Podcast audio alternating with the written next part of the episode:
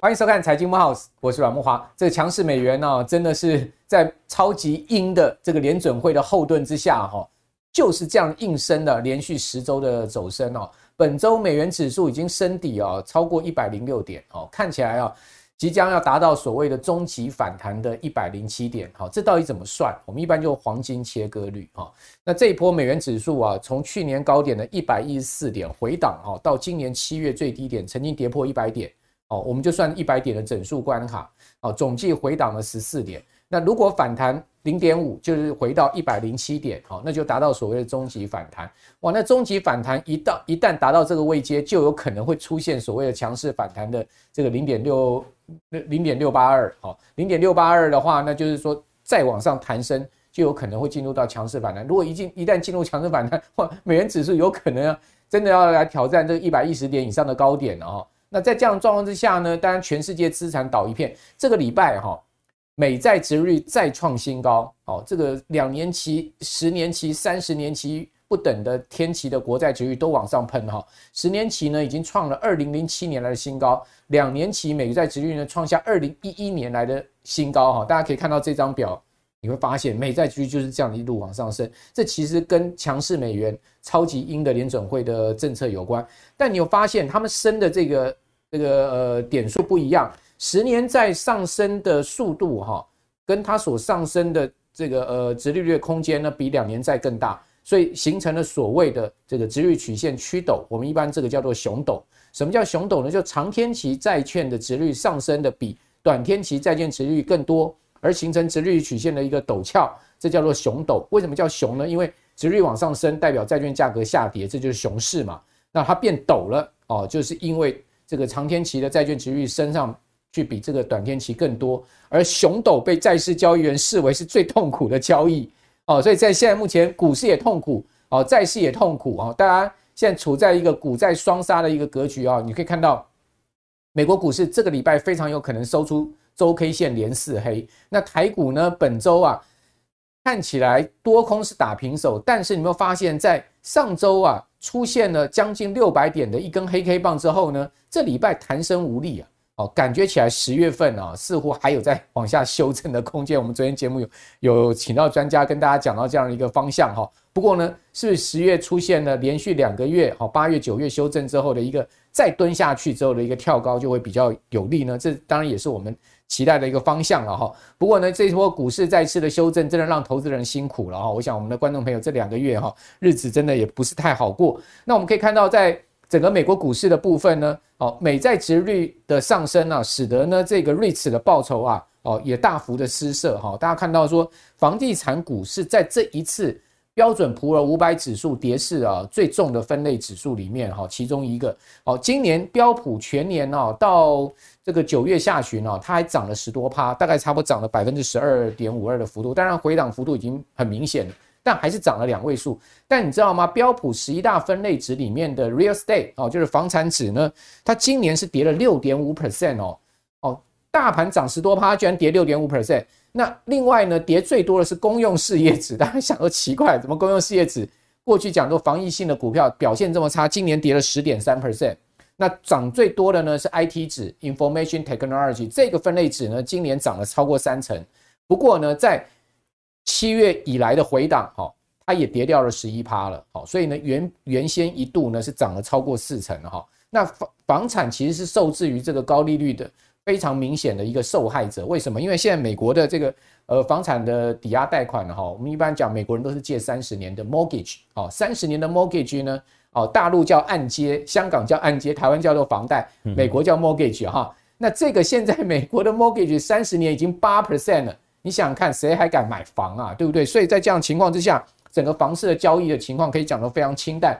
但你会发现，其实美国房价也没有跌。如果你根据 Cass and Shiller 啊，这个美国的二十大呃呃这个城市的房价值，你可以看到它是连续五个月上升哦。它从低点又开始往上走，房价没跌，但是房市的交易量大幅的这个呃减少，跟台湾现在很像。好，所以我们今天也要来谈谈房市的一个状况。我们是从总经面来谈哦，所以今天另辟一个蹊径来谈房市。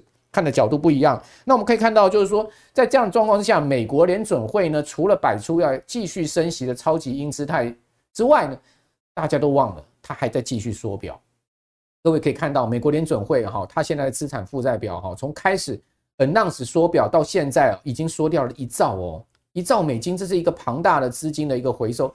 他每个月回收六百亿的美国政府公债，三百五十亿的这个房产抵押证券 MBS 哈，总共加起来九百五十亿，一个月就九百五十亿美金，那不是十个月就将近一兆了吗？没有错哈，他就过去这几乎这个十个多月以来呢，他就已经回收了一兆美金，而经济学家啊。计算了，就是说这个缩表一兆美金到底会等同升息多少呢？是有这样的一个算法哦，说呢大致等同升息这个零点一五个百分点到零点二五个百分点了，就是等同大家升息一码的一个强度了。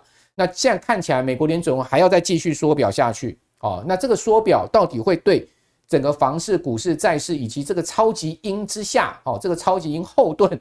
的这个强势美元啊，何去何从？会对整个全球的资产价格造成什么影响？这是我们今天要来讨论的一个重大话题哦。所以，我们今天请到了我们节目第一次请到的啊，这个中央大学经济系的吴大任老师啊，吴老师也是台湾的总经哦，以及呢专门在做哈台湾消费者信心指数调查机构的这个呃负责人哦，来到我们节目跟大家谈一谈哦，在现在这样的一个状况之下，我们怎么看宏观环境哈？呃，吴老师你好，好，阮大哥好，各位观众朋友大家好。好，这个其实我跟吴老师是长期我们都是这个访谈的对象哈，都就教吴老师很多总经面的问题。好，那吴老师现在目前看到哈，这个全世界的的这个资金哈，在强力的美元的情况之下，是真的往往美国回流了哈，就往美元流。对，是。所以在往美元流的情况下，第一个你可以看到日元已经贬向一五零了嘛，好，几乎要快到到去年的低点一五一了嘛，台币贬破了这个三十二。点二哦，是几乎快到去年的低点三十二点三了嘛？是这个汇市就很明显，对，亚币集体走贬，人民币也贬破七点三。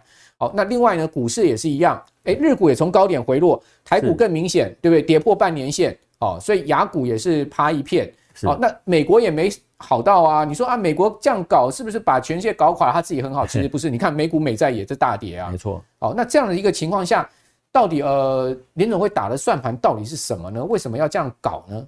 是，呃，如果我们看现在目前哈美国的经济情况哈，那我们可以说通膨好，它虽然是有降温，好，从去年最高点降到现在，好，如果以 CPI 来看，对，哦，就是呃去年超过最高的时候超过百分之之九年增率，哦，但是去年六月的时候，对，那现在呢那个最低哈来到三左右嘛，对，好，那所以说从这个角度来看，它是一个很大的降幅，但是。我相信联准会的这些经济学家，他们更关切的是核心 CPI，还有核心 PCE。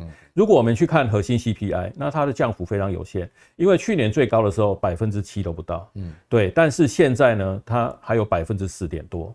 所以它的降幅其实还是非常的有限。那核心 CPI 哈，它是把波动比较大的能源跟食物的这个价格把它剔除掉，所以留下来的是代表啊未来物价的长期趋势。所以长期好，就是我想联储会它最主要还是要去控制长期的物价。好，所以对美国来讲，现在的诶物价的状况。好，诶，我们还是可以说它也是居高不下。嗯，好，所以在通膨的部分呢，它虽然有降温，但是还是居高不下。嗯，但是在经济的部分呢，我们看可以看到它经济的表现，好，确实比那个诶大家之前预期的还要好。对，它的失业率还维持在百分之四以下，当然最近有稍微上升一点到百分之三点八。对，好，那最低点是三点四。嗯，好，三点四也是创了五十几年来的新低。对，好，那现在回到三点八，其实哈。也不是就人口减很多，而是那个劳动参与率好有有一些增加，对，好，所以把它稀释掉之后呢，就失业率就变得高一点，好，那所以说等于是美国目前劳动市场或者说它的就业市场，它的表现还是非常的强劲。那我想对联准会来讲，它最关切的，好，第一个是物价的问题。第二个就是失业的问题，所以目前呢，失业率哈还控制在这样的情况之下，而且呢，美国它的那个诶，就是整体的经济表现、经济成长率，好都还甚至高过之前的预期。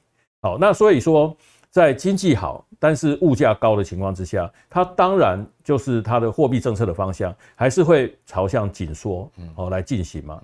那紧缩当然有两个方式啦，一个是升息，好去调。资金的价格，另外一个呢就是缩表，缩表呢就是把市场的资金好回收。那市场的资金当然就货币了哈。那货币回收呢，整个市场它的货币供给就会下降，是它就会产生诶各方面的一些影响。所以呃我们可以看到哈，像刚刚阮大哥提到的，像在债券市场好或者在股市好，它都会做出一些反应。其实呢，它跟缩表的关系可能是比较大，跟升息的关系。反而是比较间接，所以债市股市反而是受到缩表更大，因为缩表哈，它在一开始哈，诶每个月它会一千亿左右这样缩，一开始大家没什么感觉，因为市场资金很庞大，对对，你缩一点收一点没感觉，但是收到现在已经差不多一兆，好，那那个已经到了某一个临界点，所以市场的资金就开始有短缺的现象。那另外呢，我们看它缩表的方式是什么？它是把债券卖出去，对。好，那然后把货诶把货币收回来，哦，所以市场上当然货币就减少。那债券卖出去呢，在市场上债券的数量，好，就是会供给量越来越多，这也造成债券的卖压、殖利率上升的一个原因。所以，所以其实哈，那个殖利率上升是来自于那个债券价格的下跌。嗯嗯，债券价格下跌，哈，它反映出来的殖利率当然就会相对比较高。对，好，所以它它们之间就是一个诶。就是反比的关系了，其实是同一件事情。了解，就是你从正面看还是从反面看。了解，对。那所所以呢，我们现在可以看到，好，就是美国殖利率大升，其实是来自于债券的价格大跌。还有那个中国大陆也不断的在卖美债啊，它不断的在减码，也是一个卖压来源。是是是，没错啊。所以说市场上。就是流出来，好，就是债券的供给，好，就是各方各方面的债券供给都在增加，好，那当然就会造成这样的情况。但是哈，那个，诶，它还会产生另外一个影响，对股市的影响，好，就是债券价格跌到一定的程度之后，好，再加上美国的经济虽然现在看起来好，但是它还是有些隐忧，嗯，好，所以它明年，好，它的这个经济情况可能会迅速恶化，好，那目前联准会。诶、欸，他对未来，对对，特别是对明年的看法，哦，我觉得他还是有点太乐观了一些了。对啊，把明年从原先的一点一的 GDP 增长上调到一点五，对不对？是。是今年你说从一点，呃，从从一趴升到二点二点四，对，哦，这个可以理解，因为第三季 GDP 可能五趴的增长嘛。是。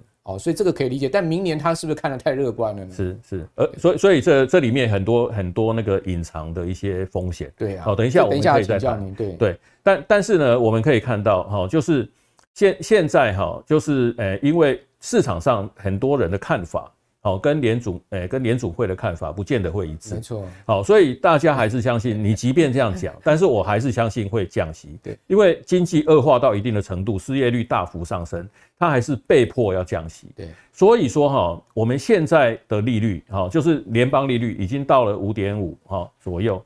那诶，接下来顶多再升一码，好，然后明年可能就会开始降息。好，那所以说呢，利率好的那个，诶，就是升息循环，可能就是走到这里，好，就差不多现在已经快到尾声了，好，所以接下来好要进行的就是降息，好，那那所以说一旦降息呢，当然殖利率又又债券的殖利率又会下来，好，债券价格又会上涨，所以从投资的角度来看，现在呢，投资债券，诶，可能是是好的买点，嗯。好，那但股市未必哦，对不对？没错，因为经济不好的话，股市通常都会跌了。那那如果有人有这样的想法，嗯，好，呃，特别是一些那个呃资呃基金的经理人，好，那这些基金他可能就会转向，就会流向债市。对，好，那现在呢，整个市场，嗯，好的的货币供给或者整个市场的资金，其实透过缩表，它慢慢在减少。那如果呢，又有一部分，好，就是会流到债市。投资到债市，因为他觉得现在可能是好的买点。嗯，那资金流过去以后，股市的动能当然就减少，所以所以影响到股市。所以最近成交量都降低，也是这个原因。是，是有可能。嗯，那那这样的情况哈，可能都会影响到全球的金融市场，而且美股它的涨跌其实也，呃，也会影响到哦各个国家的状况。是，那房市等一下我们另外来谈哈，我们就专门来请教这个吴老师有关这个台美房市的看法哈。那刚吴老师有丢出一个很我觉得很重要的讯息，就是说明年美国经济有可能迅速恶化，联准会现在给出了这个经济预估的数字，不代表真的会这样发生了，对不对？哦，他现在看今年 GDP 二点四好嘛？我们说第三季 GDP 可能增长五趴，好拉高了全年的这个 GDP 增长的一个呃这个数字。但明年呢，它从这个一趴上调，呃上调到一点一，上调到一点五哈，会不会太过乐观？一点五的话，就代表明年哦，这个每一季都要在一趴以上的 GDP 增长。但是虽然是一个低度增长，但是至少没有衰退，对不对？是可是刚刚吴老师讲说经济迅速恶化，那恐怕就要掉入衰退了，而不是还能增长的一个情况。是那为什么？经济有可能迅速恶化，您是看到美国现在什么样的状况？好，告诉你，你你告诉您，就是说您您得出这个答案。另外一方面就是说呢，因为我们过去的经验就是说，一旦美国经济出现衰退，哦，不管怎么样，美股都会修正一大波的啦，哦，是或多或少都会修正一波的啦，哦。那现在似乎已经开始在修正，是不是也反映了这样的一个情况呢？OK，其实美国目前的经济状况，哈，就是它的制造业还是非常的低迷。好，那。那个，但是服务业哈，诶，确实相对比较热。那我们去看 PMI 指数就很清楚，对，好，就是制造业的部分都都在紧缩嘛，哦，五十以下。但是呢，服务业哈，其实都还在五十以上。但那服务业快跌到五十分。对，就是诶诶，我们看到最近的 market 的 PMI 的那个调查，好，那服务业哦已经来到五十点多哈，对，就是非常接近那个转折点了。那再稍微跌一点就就会进进入衰退。好，那那现在呢？那个，诶、欸，其实哈，这个问题哈，我们还是得从那个，诶、欸，家庭经济的这个角度来看。对啊，因为消消费最大的动力还是来自于家庭。对对，那家庭的家庭经济不外乎就是他的所得跟支出嘛。是。好，那支出的部分呢？诶、欸，如果你所得不足，那你可能就是要去贷款，所以就会产生债务。嗯。好，那那那个债务的多寡，其实也会影响到家庭的消费能力跟意愿。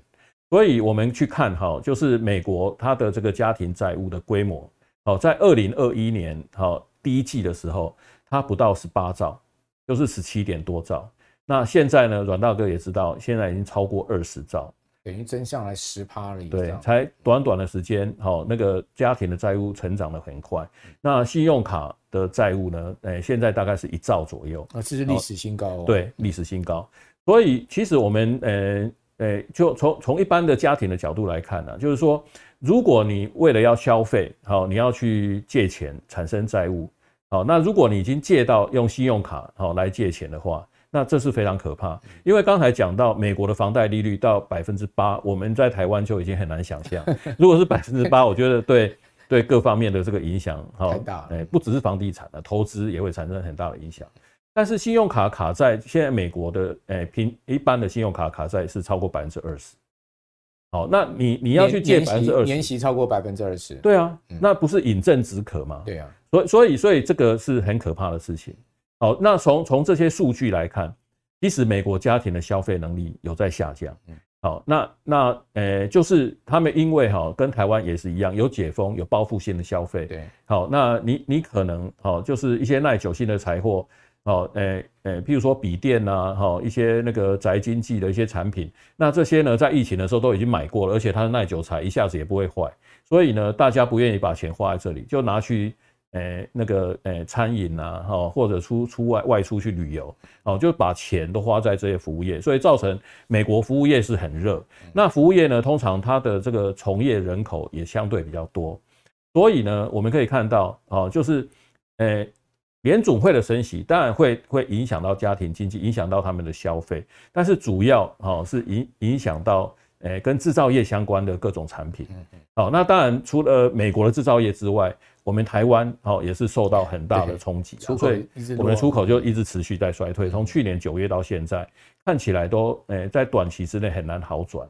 好，那这个这个都是诶就是升息还有高通膨所产生的一些影响。好，那所以说呢，诶，美国好在解封之后，他们当然是比较愿意把钱花在这些服务业上面。但是呢，他的这个诶家庭的经济恶化到一定的程度，他譬如说卡债，好，你要借卡债，它有个上限啊。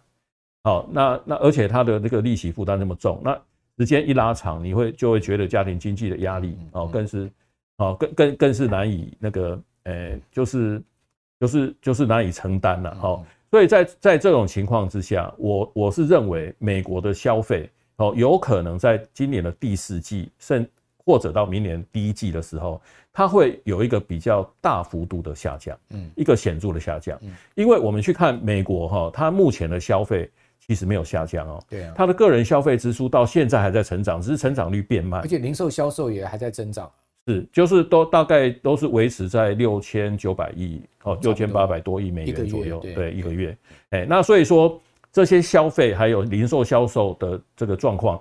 现在在数据上看起来都还蛮高的，哦，但是呢，因为债务，哦所产生的这些影响，那我相信有可能，哈，在，呃，就是很快在接下来的半年之内，就可能会发生，哦，这些问题。那那如果一旦引发消费大幅下降，那服务业就开始会受到冲击。对，那服务业受到冲击呢，它的失业人口就会就会开始上升。OK，对，好。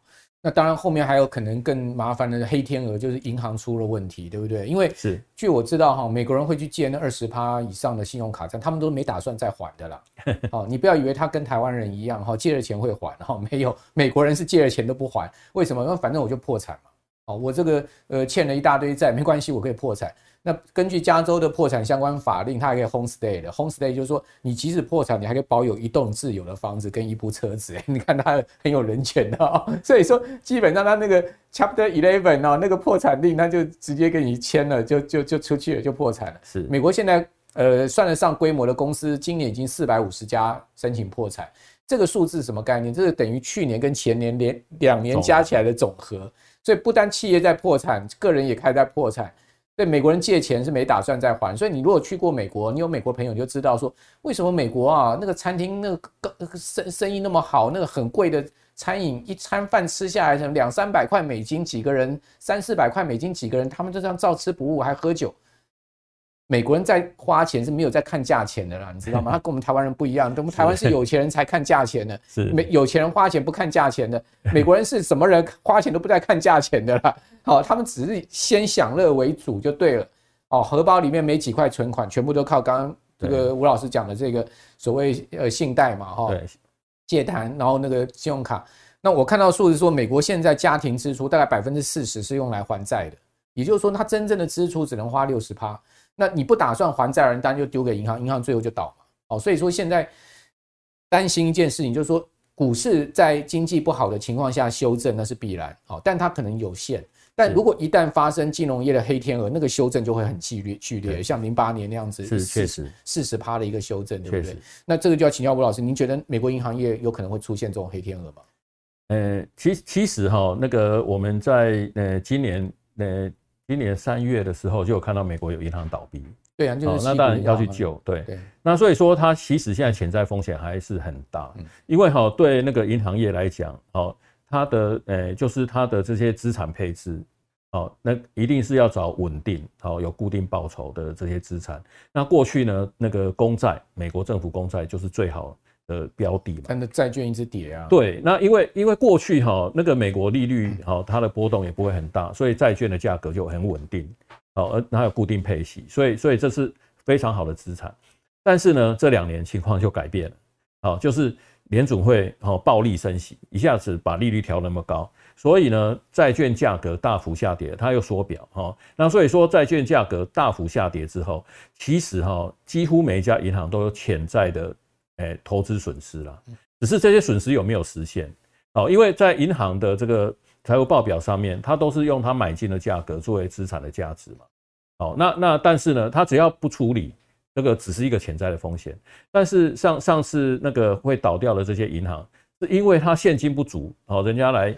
诶，取款他没有办法拿出现金，他只好去卖债券。谣传他有问题了，对，大家要去取。然后呢，这些公债一卖出去，他的损失就实现了，他的财务迅迅速恶化，那又造成更多人去提款，对，大家更不 敢把钱放在哪里，就会所以所以哈，银行业其实现在普遍都有这样的情况，台湾的银行也是如此哦。对，那那只是哈，如果说他现在还是有足够的现金哈。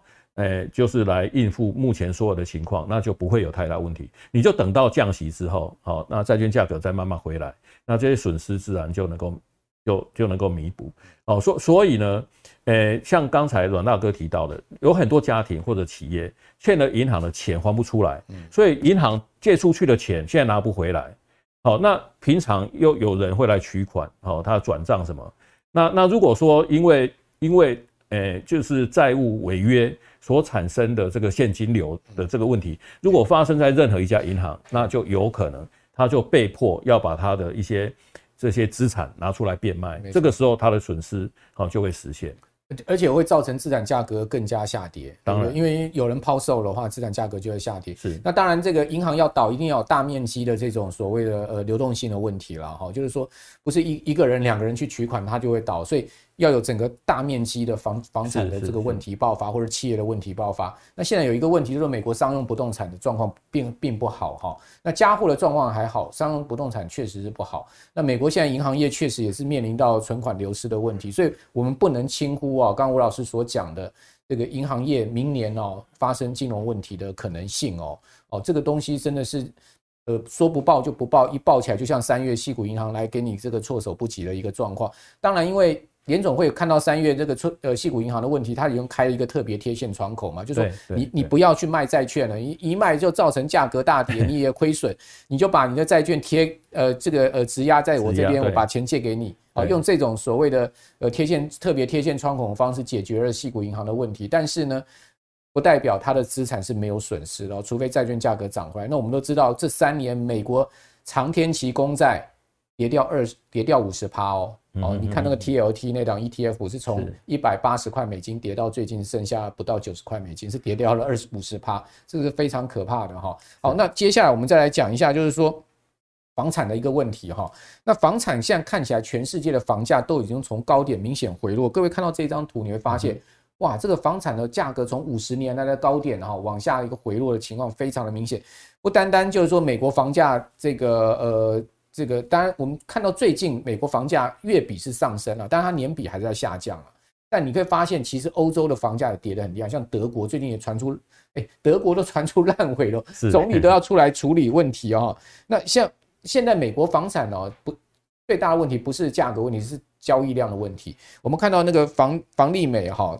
他的一个估计，他说今年美国的住宅销量会下降到四百八十万户，这是创下二零一一年以来的新低哦。他说明年虽然会好转，但是也不就多十万户啦，四百九十万户你也不要寄望太多。那德国现在公布出来的数字说，七月的公寓建筑案件可申请的这个数量大跌三十趴，为什么？因为德国房产出问题哈，德国房地产现在目前资不抵债的开发商的加速哈。呃，较前一个较前十二个月暴增一倍，德国房产现在不是只有大陆有烂尾楼，德国有烂尾楼，然后呢，呃，资不抵债的房产开发商也开始变多哈，所以你可以看到这个房呃房贷利率现在超过七八是美国，所以整个交易量大大幅的下滑哈，七趴是二十年来最高的一个房贷了。哦，所以美美国房市也在爆出这种所谓的退订潮，大家。不敢去买房子了哈，所以我们看到这样的状况，那就回到思考一下台湾，台湾也会出现这样房价大跌吗？政府今年大大打炒房嘛哈，因为选举年总是要打嘛。是是。那第一个呢，就所谓的呃这个平平权条例的修正案，对不对？然后呢，这个呃另外呢就是所谓囤房税哦，还有呢就是说呃房呃房地合一二点零版哦，好好多措施上路哦哦，然后利率又抬高到两趴。还有央行的选择性信用管制，对对哦，那请教吴老师，就他针对的七七大地区嘛，对不对？是是哦，五五大呃，还加了一个新竹县嘛，是是是，七大地区六都加七新竹县，然后这样把它整个钳制住。是，呃，我我是认为说哈，那个其实哈，呃，不只是这一次政府的打炒房的措施啦，其实说。呃，从那个呃当时的奢侈税开始到现在，二零一一年哈开始有奢侈税，那那那时候基本上不管是国民党执政还是民进党执政，他们的方向都是要呃让让房价不要涨得太多。好，那所以说一路下来，好就是有很多相关的这些政策都是对房价好，诶想要去压房价。嗯，好，那但是但是我们可以看到。哦，这些政策呢，你说它有没有效果？其实它还是会产生一些效果。哦，就在过去啊，台湾的房地产真的有很多短期的一些投机。好，那短期的投机，当然那个诶最极致的就是预售屋的红单的的买卖。好，你你花了一点小钱买买了一就是订了一个红单，好订了一个房子，几个月就转对，几个月转手，然后可能个获利上百万，嗯，哦，那这个这个比买买卖股票要好赚多了，而且呢，如果如果哈那个房地产的这个趋势又抓得住。好，那个获利很可怕，因为你红单买卖，你不只买一间啊，有些人一下就买十间。红单通常就是十万块钱就拿到了。对，那这这个短期的投资，哎、嗯，投投机或者投资，我觉得，呃，确实是应该要去做一些抑制啦。那过去哦，那个打炒房好的方式，我觉得它其实还是针对这个问题在做处理。嗯，好，那所以说呢，呃，其实那个政府也一再强调，它不是在打房。哦，因为我们台湾自住。好，自自住的比率还有到百分之八十，大大家都有自己的房子嘛。对。好，那如果如果政府要打房，让大家的房价下跌，那等于是所有人财富会缩水。嗯。好，那这个也出问题。对，那个会产生非常大的影响。所以我想，任何一个政府都不希望这样做。嗯。好，那房地产好，它适度的繁荣，其实还是代表一个国家的繁荣。所以，所以我想，它最主要是要去打击这些投机。好，但是这些投机呢，我觉得。诶，现在的这些政策到目前为止，应该都已经足够完备，嗯，甚至有点超过，超过到哦，有些影响到人权了哈。那那这个当然是另外一个议题了哈。那讲讲，呃，要讲可能要花很多时间。不过不过重重点是，您刚刚讲的应该是平权条例的修正啊。哎，对，那那是更重要的一部分。好，那而且呢，我们现在其实刚刚，诶，也刚刚实施嘛，七月一号，好，所以所以大家都还在适应期。好，那。那呃，因为这些政策，所以导致哈短期的这些投资都应该已经退出市场，嗯，所以留下来的是是要长期投资，嗯，好，那长期投资或者是自住，那这些需求呢，从现在呃目前的情况来看，其实还是蛮强的。好，那那这里面呢，当然有包括我们自己本本土好的一些资金，嗯，那还有哦，就是二零一八年中美贸易战之后，有些台商回流，对对，那他将来要回来台湾工作，那他可能也想要诶换好一点的房子，所以所以还是有这些需求。那另外呢，像像过去香港的这些问题，好那个诶反送中啊，好说衍生的各种问题，也导致有很多原来放在香港的资金，可能也是移回来台湾。那他他可能认为在房地产上面的这个资产还是有相当的保值的作用，所以他们也愿意把钱放在这里。所所以这些需求哦，其实我觉得都是实实实在的需求了，不是为了要去赚取差价。所以这这些需求其实还是蛮大的。好，所所以在我们这个呃中央大学哈，在呃在房地产的部分呢，我们有做了一些这个呃相关的一些研究了哈。那我们每个月哈，在发布消费信心的时候呢，有那个，呃，有跟房地产相关的，好，就是，呃，那个耐久性财货购买时期，因为耐久性财货它最大的部分还是房地产，没错。但除了房地产之外，还有汽机车，嗯，好，还有那个家电啊等等，这些都算。啊。那除了这个部分之外，哈，呃，我们在二零二零年哈四月份，我们开始哈，就是有另外一个房地产信心指标的调查。所以在这边可以看到两个部分，对，有一个购买房地产时机，还有耐久财嘛，是两个两个数据，对对对，那那这两个都是跟房地产比较相关的、嗯、的诶的调查结果，嗯，所以从这个表上面大家可以看到，嗯，呃，我们这一次调查结果是全部都下降了哈，就这个月略有降温，是就就是全面性的哦都下降，刚刚那两项也都下降，也下降，但是呢，如果我们从绝对水准来看，这两项是超过一百，对。其他都在一百以下，其他甚至那个有的跌到跌到五六十的都有。所以，所以我们每一个指标哈，它的这个 range 都是从零到两百，一百是转折点，一百以上是乐观，一百以下是悲观。对，好，所以在物价的部分，因为我们历经了这么严重的通膨，对，大家对物价都还是还是很悲观的。所以物价指数跌得很低，就代表大家对物价压力是很大的。是是，正好正相反。是是是。对，但是在房地产方面都还是乐观，还维持在乐观。对对，即使现在有下跌，但是还是维持在乐观水准。那表示我们在房地产的信心面还是蛮强的。好，那另外一方面呢，那个我们之前好像在节，诶，在阮大哥另外一个节目上面也有提过嘛。嗯。好，就是我们诶，今年呢跟台湾房屋哈有一个合作了哈，就是我们开发了另外一个。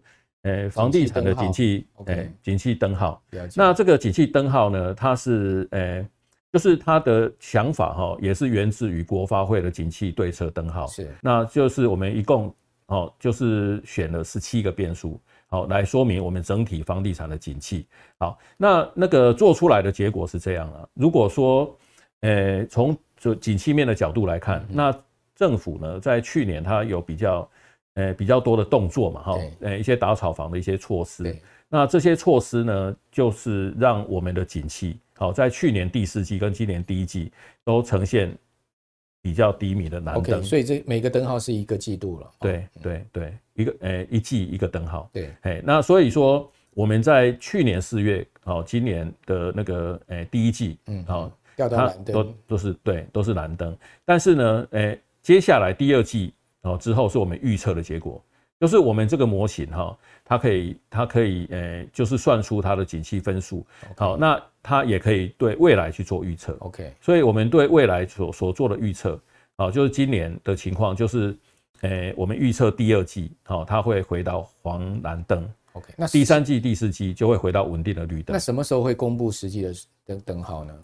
现在是预测嘛，对不对？对我，我我们下次十月份会公布那个二月的灯号然后。然后也会对未来哦，那个十月公布第二季的灯号了。第二季的灯号，然后呢，那个会对未来四季去做预测。OK，对，好。是。那但以现在目前预测的方向是会转成黄蓝灯。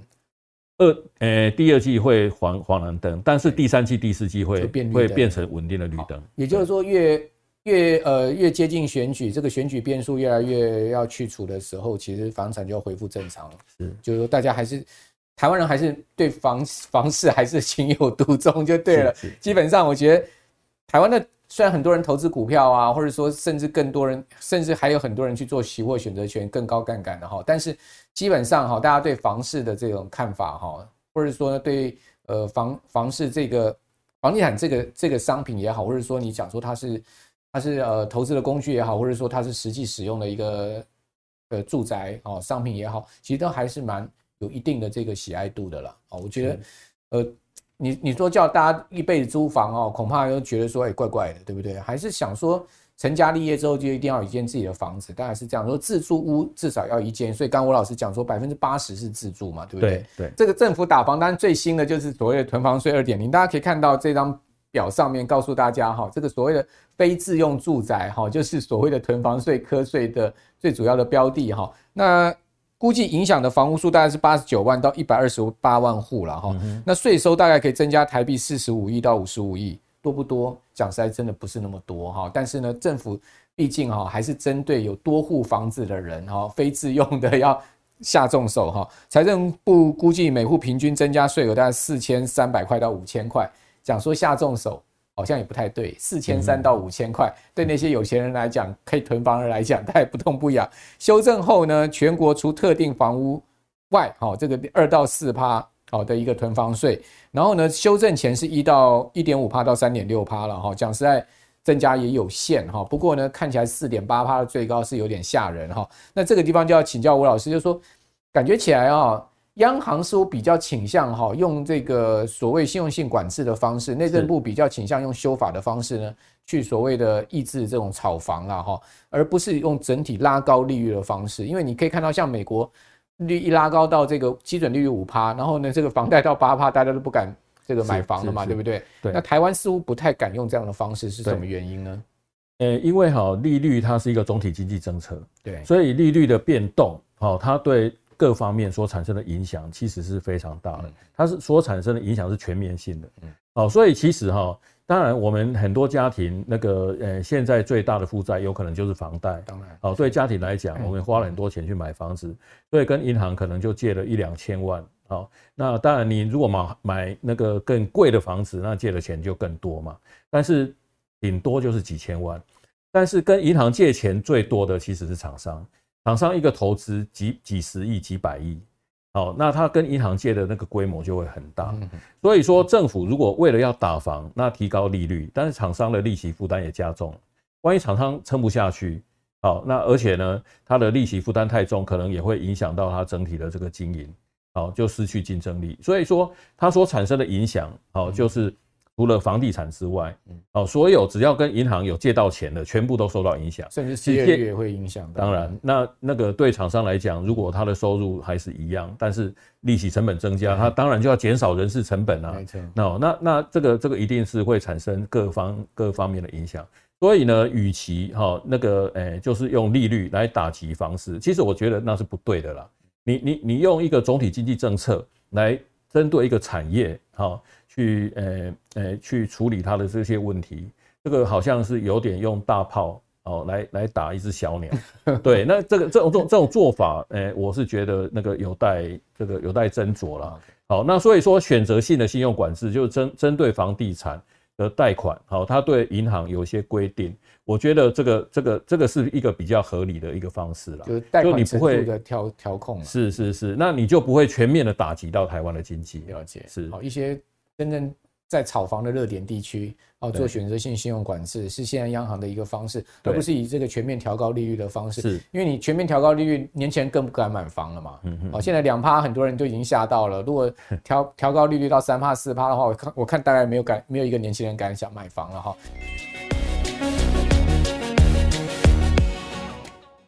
那同样的哈，我们来回答一个问题啊，就是股市爆料同学会哈，有人问到说呢。这个其实也跟央行有关，哈，他说央行不升息嘛，哈，因为央行其实呃讲实在的，我们的基准利率跟美国基准利率差很多，现在目前一点八七五的重贴现率，美国都已经到五点五了嘛，哦，所以差很多，央行升息呢升不不不够美国的这样的一个幅度，哈，他说央行一直不升息，是不是造成台币一直贬？他说这样子又造成外资一直卖台股呢？是不是这样子？是不是有一定连贯连贯的关系？其实我们以这一年来哈所看到的汇率的变化，我想大概就可以了解那个呃呃该怎么回答这个问题了。嗯，好，呃，我们跟美国它的这个利差其实还是还是一样很大。好，那但是呢，我们在那个今年年初的时候，其实新台币是在升值。哦，对，有升到过二十九块六。对。就是就是升升破三十嘛，嗯嗯，哦，然后这段时间又在贬值，嗯嗯，好，所所以新台币它的升升贬，好，当然多多少少会跟利差有关，确实，好，但是呢，我是认为现在哈，在在在这样的情况之下，哎，那个利差它只是其中的一个影响因素，但是另外一个更重要的影响因素是我们台湾经济的表现，好，特别是这些上市贵公司，好，他们未来呃未来的发展。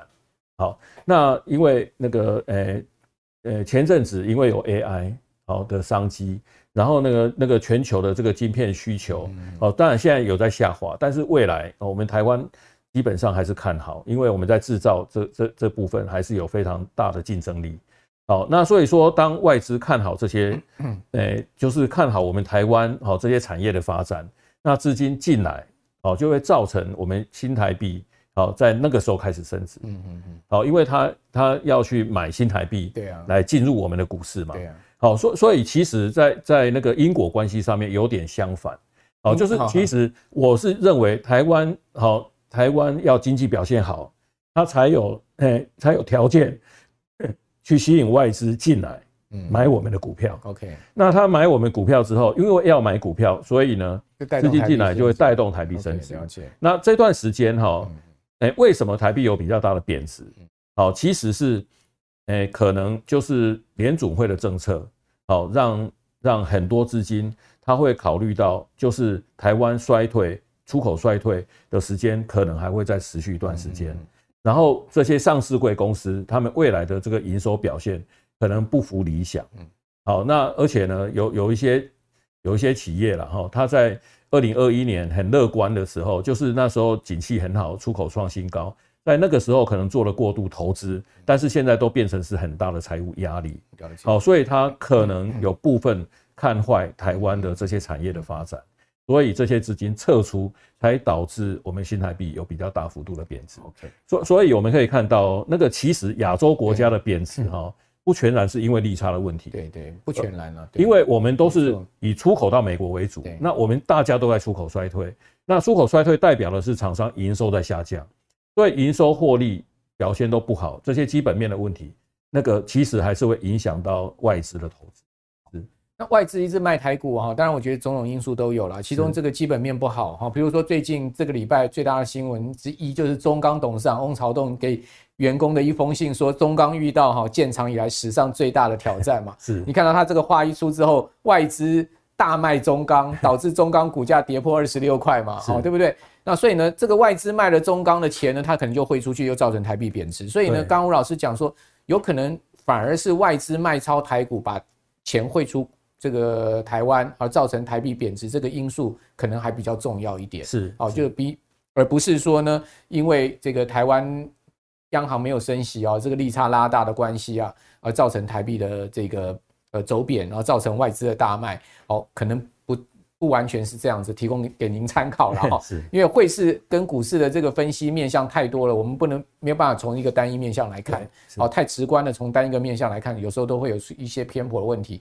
所以我们可以用一个比较宏观的角度，从各个方向来看哪个因素占比比较大哈。那呃，最后才得出一个结论。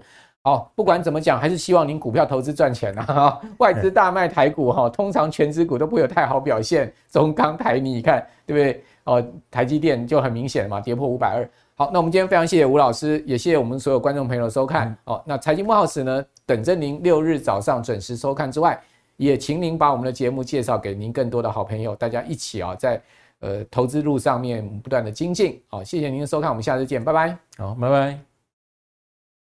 面对通膨物价的大幅上涨，投资创造额外收入已是现代人必学的人生课题。这堂半世纪台股不败全攻略将带给您最完整的技术指标课程。大家好，我很荣幸与轻松投资学院合作募资我的课程。本课程叫做《半世纪台股不败全攻略》，将是我累积半世纪的统计所归纳出最具系统性的综合指标课程。半世纪台股不败全攻略，教你十二种图表形态理论，让你快速理解，一眼看出个股优劣。二十五种技术指标全收录，所有指标都将助你提高投资胜率。正确的分析方法加上正确的投资策略，帮你获利极大化。我是杜金龙，台股实战半世纪的我，将用最轻松简单的教学方式，教你把各种图表指标理论。从文言文翻译成白话文，从入门到进阶，杜金龙老师半世纪台股不败全攻略，教你正确研判买卖时机，掌握股市趋势。欢迎你来轻松投资学院与我一起共学。